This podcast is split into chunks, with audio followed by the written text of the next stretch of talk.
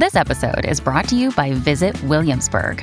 In Williamsburg, Virginia, there's never too much of a good thing. Whether you're a foodie, a golfer, a history buff, a shopaholic, an outdoor enthusiast, or a thrill seeker, you'll find what you came for here and more. So ask yourself, what is it you want?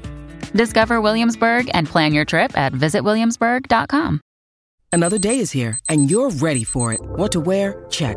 Breakfast, lunch, and dinner? Check. Planning for what's next and how to save for it? That's where Bank of America can help. For your financial to dos, Bank of America has experts ready to help get you closer to your goals. Get started at one of our local financial centers or 24 7 in our mobile banking app. Find a location near you at bankofamerica.com slash talk to us. What would you like the power to do? Mobile banking requires downloading the app and is only available for select devices. Message and data rates may apply. Bank of America and a member FDIC. When you need mealtime inspiration, it's worth shopping Kroger, where you'll find over 30,000 mouthwatering choices that excite your inner foodie. And no matter what tasty choice you make, you'll enjoy our everyday low prices, plus extra ways to save, like digital coupons worth over $600 each week. You can also save up to $1 off per gallon at the pump with fuel points. More savings and more inspiring flavors make shopping Kroger worth it every time. Kroger, fresh for everyone. Fuel restrictions apply. Hola, esto es New Books Network en español. Hola, les doy la bienvenida a un nuevo episodio de New Books Network en español, un podcast desde New Books Network. Soy María Alejandra de Ávila, anfitriona del canal, y hoy hablaremos con el doctor Juan Sebastián Ochoa y la doctora Carolina Santamaría, autores junto con Jorge Otero, Federico Ochoa, Alejandro Ochoa, Carlos Pérez, Urián Sarmiento, Claudia Gómez, John Palacio y Alejo García del libro Los diferentes porros en Colombia, publicado en enero del presente año. Juan Sebastián, bienvenido. Carolina, bienvenida a este podcast. Ah, muchas gracias, María Alejandra. Gracias, María Alejandra. Muy contentos de estar aquí. No, gracias a ustedes. Bueno, les cuento un poco eh, sobre Carolina Santamaría. Ella es maestra en música de la Pontificia Universidad Javeriana. Es magíster y doctora en etnomusicología de la Universidad de Pittsburgh con certificados en estudios culturales y estudios latinoamericanos. Es autora de varios artículos en revistas nacionales e internacionales. Miembro del comité editorial de la colección Culturas Musicales en Colombia, es autora del libro Vitrolas, Rocolas y Radioteatros, Hábitos de Escucha de la Música Popular en Medellín 1930-1950, y de otro en coautoría con otros tres investigadores, Manuel Sevilla, Juan Sebastián Ochoa y Carlos Eduardo, titulado Travesías por la Tierra del Olvido, Modernidad y Colombianidad en la música de Carlos Vives y la provincia, merecedor del premio Alejandro Ángel Escobar en el año 2015 a Mejor Investigación en Ciencias Sociales y Humanas Actualmente se desempeña como coordinadora de la Maestría en Músicas de América Latina y el Caribe de la Universidad de Antioquia y del Grupo de Investigación Músicas Regionales. Juan Sebastián Ochoa es maestro en música con énfasis en Ingeniería de Sonido de la Pontificia Universidad Javeriana, es magíster en Estudios Culturales y doctor en Ciencias Sociales y Humanas. Ha participado en diversos diversos encuentros de investigación musical, tanto dentro como fuera del país. Es coautor de los libros Gaiteros y Tamboleros, Travesías por la Tierra del Olvido, Arrullos y Currulaos y el libro de las cumbias colombianas. Es autor del libro Sonido Sabanero y Sonido Paisa, la producción de música tropical en Medellín durante los años 60. Actualmente es docente de planta de la Universidad de Antioquia y director de la agrupación musical Agualulo Trío. Para dar inicio a nuestra entrevista, quisiera que me contaran un poco sobre a qué se le llama porro en Colombia y desde qué marco se enuncia este libro. Sí, María Alejandra, eh, la investigación partía de, preguntarnos eh, a qué música se les llama porro, porque sabemos que hay más de un tipo de música al que le conocemos como porro en el país.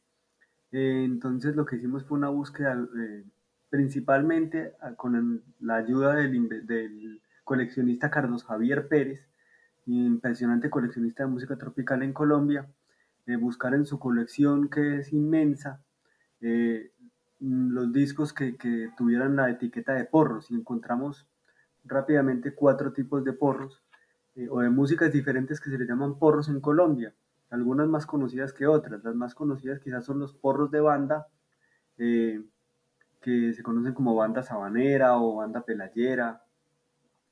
Eh, están también los porros de orquesta de salón, y estamos hablando aquí de orquestas del estilo de Clímaco Sarmiento, Pedro Laza, Lucho Bermúdez, Alex Acosta, Pacho Galán. Eh, y encontramos también otros dos tipos de porros eh, diferentes, bien distintos, que uno es el porro en la música de gaitas largas y el otro en la música parrandera ah, del eje cafetero, parrandera antioqueña de paisa. Ahí también hay uno de los tipos de ritmos y músicas que tocan que llaman porro. Y sobre esos tipos, cuatro tipos de músicas que se llaman porro es que trata la investigación los diferentes porros en Colombia. Mil gracias, Juan Sebastián, por, por esta respuesta. Eh, no sé si nos pueden explicar brevemente cada uno eh, de esta clase de porros. La, primera son los porros de banda, una tradición muy, muy importante en las sabanas de Córdoba y Sucre principalmente. Son estas bandas callejeras con trompetas, trombones, clarinetes, bombardinos y percusión, bombo, redolante y platillo que tocan mucho en las fiestas patronales y que tienen principalmente los dos ritmos que son el, porro y el fandango, son, los dos ritmos que más interpretan, pero sobre todo es el porro, el porro es el ritmo más emblemático de este tipo de música.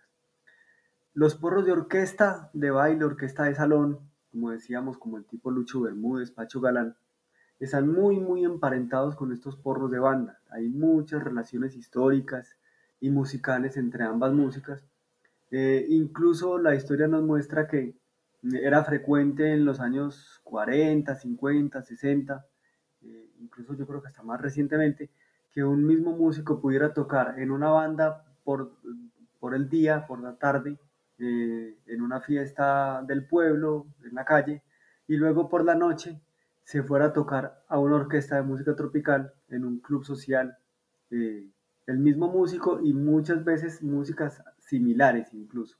La, quizás una de las principales diferencias entre las bandas y la orquesta es que la orquesta amplía un poco el formato, eh, le empieza a poner instrumentos que no se pueden mover, que no son callejeros, como el piano, como el contrabajo, la batería y las congas.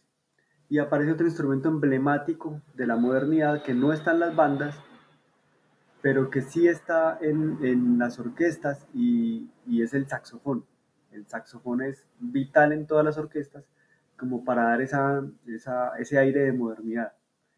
Luego tenemos los porros en la música de gaitas, la música de gaitas largas de los Montes de María, que todos conocemos con agrupaciones como los Gaiteros de San Jacinto. Eh, las gaitas largas interpretan varios géneros, principalmente interpretan el género gaita, también se conoce así un género, género gaita, género merengue y género porro.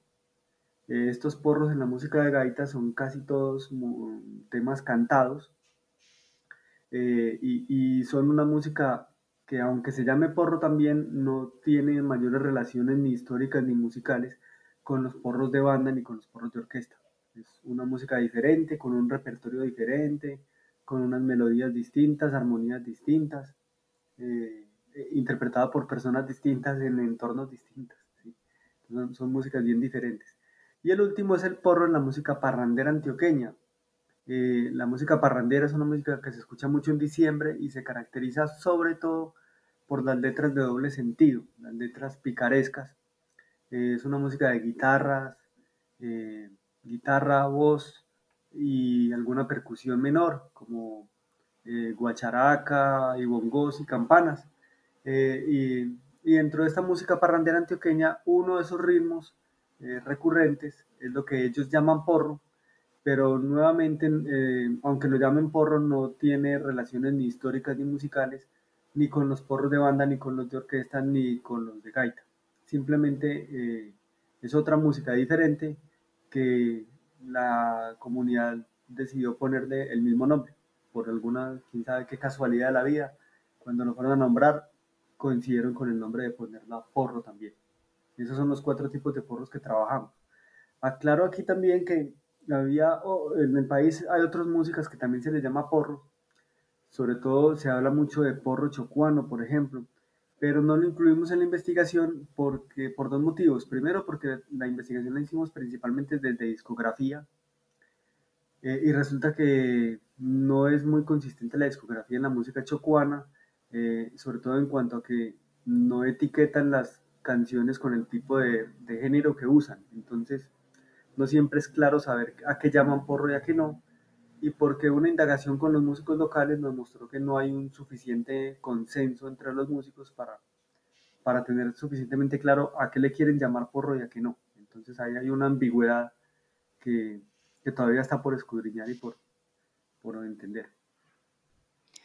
Bueno, gracias eh, Juan Sebastián por esta explicación.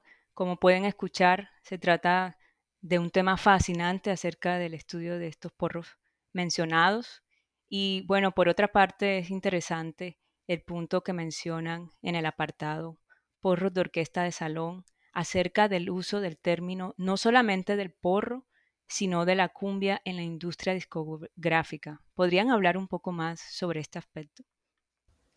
Bueno, sí, es que, eh, digamos, dentro de la discografía colombiana es bastante común que, eh, por lo menos en los años 40, 50, los discos tenían el título de la canción y tenían también un género musical adscrito a esa canción. Y cuando uno eh, empieza a mirar las diferentes grabaciones, se encuentra eh, que el término predominante en los años 40 eh, era el término porro. El término cumbia aparece mucho menos y empieza a aparecer después de, yo creo que más, más hacia los años 50, 60, es un poco más consistente y eso nos llevó a preguntarnos eh, por la relación entre los dos. Eh, porque de hecho si uno mira mucha de la discografía o en general cuando se habla de la música tropical colombiana se suele hablar de porros, cumbias y gaitas.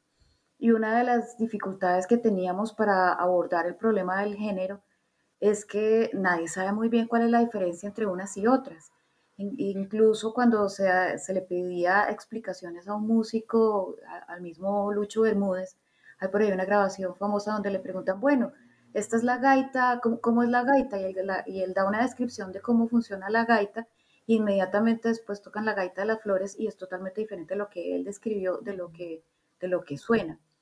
Entonces, eh, también indagando con los músicos, con los percusionistas, nos preguntábamos cuál era la diferencia entre porros, gaitas y cumbias, y un poco por esta revisión del libro de, las, de, los porros, pero también la investigación previa que fue el libro de las cumbias colombianas, empezamos a notar un poco las diferencias entre los dos géneros, ya como a, discernir con más cuidado y nos damos cuenta que, eh, como decía, en los años 40 predomina el término porro y se le da pues a este tipo de música que como decíamos está relacionada con las bandas de viento y un poco esa relación también o ese paso de muchas de estas músicas a, a las orquestas de salón.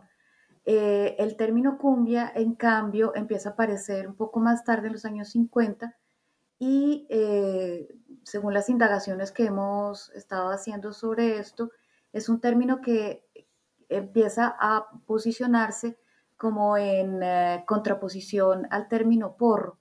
Es decir, el porro se entiende como una música que ya se volvió comercial y que ya se está grabando y que ya es, digamos, de alguna manera más cosmopolita, mientras que el término cumbia se asocia como a una idea de una música ancestral que probablemente está relacionada con eh, digamos, diferentes grupos étnicos, pero es un nombre que más se relaciona con, una, una, invención más bien de qué es ese pasado ancestral. Parece que es un término que viene directamente de los folcloristas, particularmente de todo este equipo que estaba alrededor de eh, Manuel Zapata Olivella, Delia Zapata, y ahí, digamos, hace una carrera el término como, como ese eh, sonido ancestral pero el término también empieza a usarse poco a poco en la industria musical y vemos que sí hay una consistencia con respecto a la cumbia, que es un poquito diferente al porro, en el sentido en que, por ejemplo, el porro tiene, eh, digamos, una alternancia entre tónica y dominante.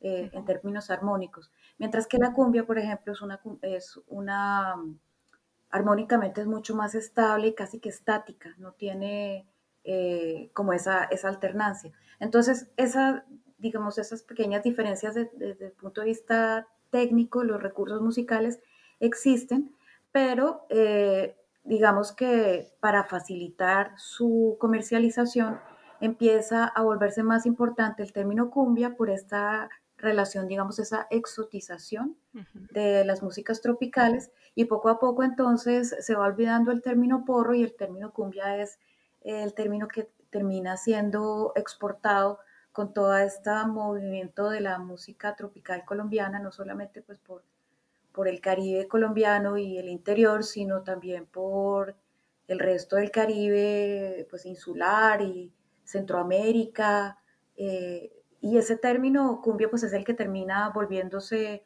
como principal y hoy en día se habla de cumbia que va pues desde el norte de Estados Unidos hasta la Patagonia, pero nosotros creemos que realmente es casi que el, el porro, es realmente como la base de todo eso que se, que, se, que se difundió y que hoy se conoce como cumbia. Perfecto, Carolina, muchísimas gracias por explicarnos todos estos enlaces históricos y contextuales para entender justo eh, estos porros que ustedes abordan en, su libro. Y bueno, y profundizando un poco más de los contenidos, el libro presenta la transcripción de partituras de 95 porros distribuidos justo en los cuatro tipos de porros que hace muy poco acaban de explicar. Eh, bueno, pues podrían mencionar algunas de las agrupaciones o autores de estos porros que más recuerden en este momento Sí, claro, para los porros de banda está, por ejemplo, las bandas famosas, la 19 de marzo de Laguneta. Eh, por lo general las bandas tienen nombres de, alguna población con alguna fecha importante. Entonces, por eso está la 19 de marzo de Laguneta, eh, la banda juvenil de Chocho, eh, pero son, son muchas, son muchas. claro. La, banda de Canalete también. Eso para las bandas. Para las orquestas ya mencionamos algunas como eh, la orquesta de Lucho Bermúdez, Pacho Galán, El Mundo Arias, Clímaco Sarmiento, Pedro Laza y sus Pelayeros, la Sonora Cordobesa, Alex Acosta, entre otras. Para los conjuntos gaiteros, el, conjunto gaitero emblemático siempre fue los gaiteros de San Jacinto, eh, pero en años más recientes están los bajeros de la montaña, por ejemplo. Eh, y para la música parrandera eh, tenemos a Gildardo Montoya, Octavio Mesa, quizás son como de los dos de los más grandes exponentes de este tipo de música. Muy bien, muchas gracias Juan Sebastián. Ahora pasemos a que nos comenten un poco acerca del empleo de las grabaciones fonográficas como principales fuentes documentales dentro de la metodología que ustedes emplearon? Sí, bueno, una de las, de, las dificultades para estudiar músicas de tradición oral es eh, el problema pues de que no existen fuentes documentales en papel, Digamos que para poder hacer historia, eh, uno de los recursos importantes para un historiador son los archivos. En el caso de, del trabajo pues histórico con músicas de tradición oral eh, es complejo, pues porque, como digo, no hay un soporte de papel, pero en cambio hay unos soportes muy importantes para el caso de la música popular y es la grabación comercial. Eh, casi todo lo que nosotros, eh, con, lo, que trabajamos para el desarrollo de este proyecto eran grabaciones producidas por la industria discográfica. Habrá un par de grabaciones más de tipo etnográfico de campo, pero casi todo, casi todo el 90% de las grabaciones que usamos eran grabaciones comerciales. Eh, digamos que esto es una, una, un acervo muy importante de la memoria musical, eh, pero digamos en el momento en que se produjeron estos discos no fueron pensados como depositarios de una memoria. Entonces, eh, pues se producían los discos, la gente, digamos, los industriales le ponían sus nombres, los comercializaban, algunos de estos se vendían, otros no. eh, pero digamos no tenían como un seguimiento, unos registros.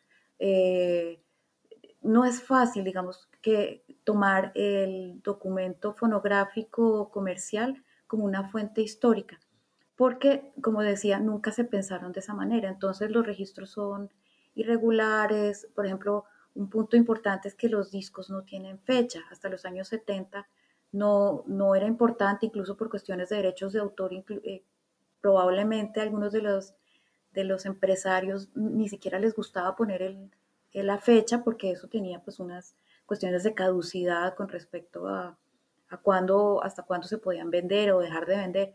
Entonces, como, como, como digo, no hay una regularidad, las numeraciones también son difíciles de entender. Entonces, eh, digamos que el trabajo con la discografía o con los archivos de discos es un campo muy interesante por explorar, pero tiene sus dificultades para considerar los documentos históricos. Por esa razón, digamos, porque el disco es una fuente muy importante, pero el disco sin el coleccionista es eh, eh, la mitad de la información se va, y no la tenemos. Por eso es muy importante el caso de este proyecto que, y el proyecto también de el libro de las cumbias colombianas se hizo con Carlos Javier Pérez, que es el coleccionista de música tropical, quizás el más, el que tiene más discos en el país de este género. Y digo que es muy importante porque los coleccionistas en su día a día y en su eh, manera de su construcción, incluso de la identidad propia, em, conocen todos los detalles de los discos, quién grabó cuándo, en qué disco, dónde salieron las diferentes versiones de una misma canción.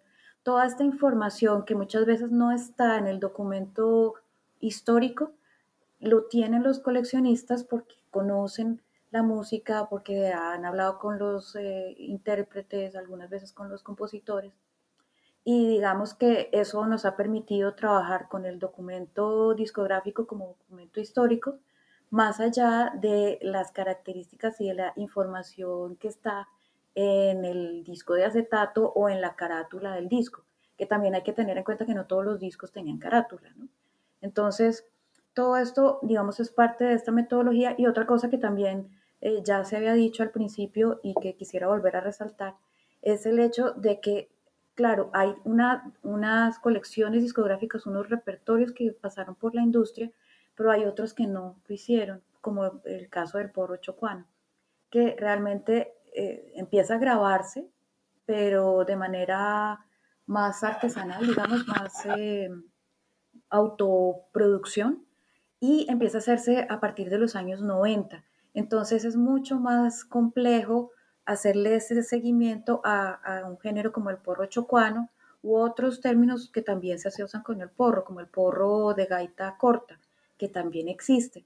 Pero al no estar eh, registrado por la industria discográfica y no tener esa posibilidad de mirarlo en el tiempo, esas son unas de las razones por las cuales esas, esos tipos de porro, más allá de que existen en la práctica, no quedaron dentro del proceso de investigación porque la metodología no lo permitía. Gracias Carolina por esta respuesta súper interesante que pues nos invita a pensar en la historia de estas músicas a través de las grabaciones comerciales de discos, pero también eh, invitándonos a pensar en aquellas ventajas, desventajas metodológicas, ya que como señalas, eh, pues por un lado, este tipo de estudio permite construir una memoria musical, ¿no? Eh, pero al mismo tiempo, enfrentarse a estos documentos fonograbados es todo un reto, porque como bien dices, los discos no se pensaron para producir conocimiento. Esto está interesantísimo. Sí, claro, eh, esto, este fue un proyecto que era de investigación, creación, o sea, que nos implicaba no solo hacer la investigación sobre hacer la tipologización de los porros y entenderlos y caracterizarlos, sino también una parte creativa. Y aquí lo que hicimos fue tres, tres productos diferentes, tres discos. En el primero eh, nos pusimos el reto de componer obras eh, siguiendo mm, lo más estrictamente posible, imitando los estilos tradicionales de porros. Eh, imitando en, en, estricto sentido, o sea, que la idea era que al componer y producir y grabar y arreglar, eh, el resultado diera la sensación de que fueran obras viejas, que fueran grabaciones de los años 50 o 60. Y para eso, claro, un reto muy grande porque nos tocó estudiar muy, muy, muy en detalle, eh, cada, sí, exactamente, cada detalle de, de, la interpretación y de los arreglos y de la forma de grabar de estas músicas para poder hacer una réplica actual. Eh, nosotros llamamos a esto eh, una creación de antigüedades, ¿sí? estábamos componiendo obras viejas. Y esa era como la intención en, el primer disco, hicimos 11 obras, eh, imitando los estilos de los porros de banda, de los porros de orquesta, de porros de gaita y porros parranderos. El segundo disco lo que hicimos ya no fue componer, sino hacer arreglos de porros clásicos, pero en un formato diferente, en un formato de voz y guitarra únicamente, guitarra y voz.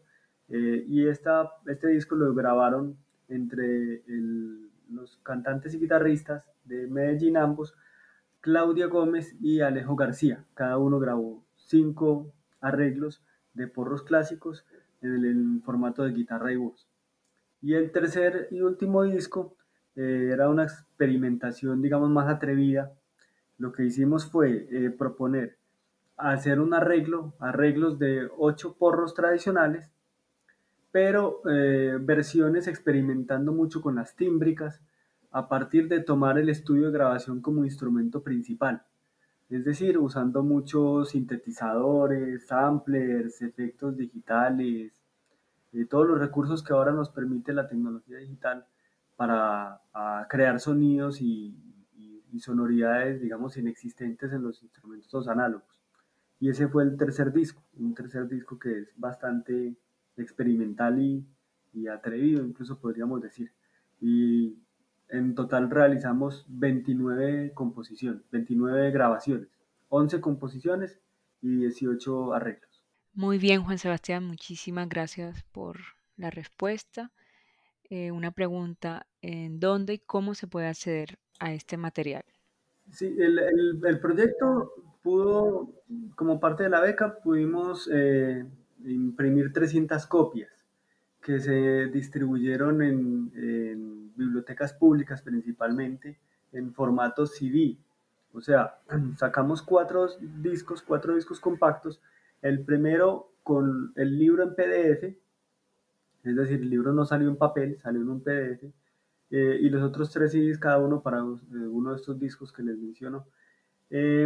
Entonces en total fueron 300 copias que están distribuidas en muchas bibliotecas públicas del país. Eh, y, esa es como la principal fuente, manera de conseguirlo. Eh, también si, si nos contactan a nosotros directamente a nuestros correos, mi correo es eh, juans8.gmail.com, juans8.gmail.com. Ahí también los interesados, si nos escriben, podemos hacerles llegar copias del material.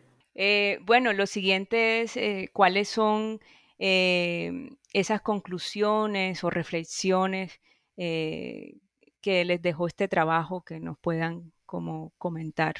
Bueno, sí, lo, principal, principal, ya lo había comentado un poco Carolina antes, y es que con esta investigación nos dimos cuenta de que la, la mayoría de la música, hablando de la música tropical en Colombia, eh, específicamente del porro de orquesta.